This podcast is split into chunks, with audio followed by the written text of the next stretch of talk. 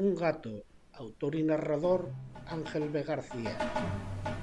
A los 80 años ya hacía seis que le faltaba la mujer, después de 51 años de convivencia. Así que Jacobo era un experto en soledades varias y en tener una vida rutinaria. Pasaba muchos días en los que no hablaba con nadie vivo, aunque todos los días mantenía después de la comida, durante la hora de la siesta, un diálogo con su mujer, en el que le contaba las últimas noticias de la prensa, y si lo había llamado la hija por teléfono, le contaba las últimas novedades de los nietos.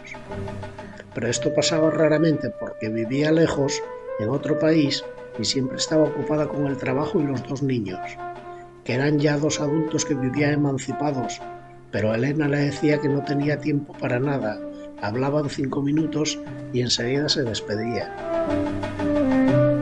Un día cuando se iba a acostar, vio que dos ojos lo observaban a través de la parte exterior de la ventana. De momento se asustó, subió la persiana, pero afuera no había nadie. A la noche siguiente volvió a observar lo mismo y de la misma manera no vio a nadie levantar la persiana. Jacobo era hombre tranquilo y decidió que seguramente sería un gato que pasaba todas las noches por el alféizar de su ventana para ir a ver alguna gata de los alrededores. Como la visión se repetía, empezó a coger la costumbre de no levantar la persiana cuando lo veía, para no asustarlo. Se acostaba y se ponía a hablar con el gato.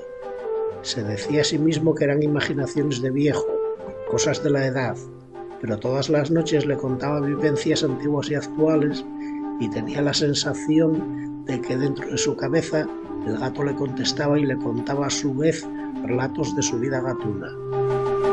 Tonterías, me estoy volviendo un viejo chocho.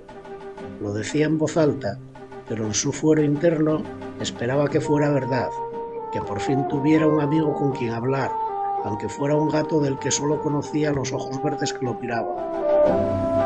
Una mañana, al levantarse, vio en la almohada rastros de baba y tuvo que frotarse los ojos y tocarla con sus manos para convencerse de que era real. Es una baba de gato, dijo en voz alta. Así que es real, existe y esta noche estuvo en mi cama. A partir de aquella noche dejaba la ventana de la habitación entreabierta para facilitarle la labor al gato. Seguro que la primera noche había dejado la ventana de la cocina abierta y se coló por allí, se engañaba Jacobo con toda la inocencia de la que era capaz. Unos días despertaba con babas de gato en la almohada y otros no, pero ahora sabía que tenía un amigo. Recuperó la ilusión y todas las mañanas esperaba un rato antes de levantarse, con los ojos cerrados, saboreando la posibilidad de que el gato hubiera dejado su baba en la almohada como muestra de su visita nocturna.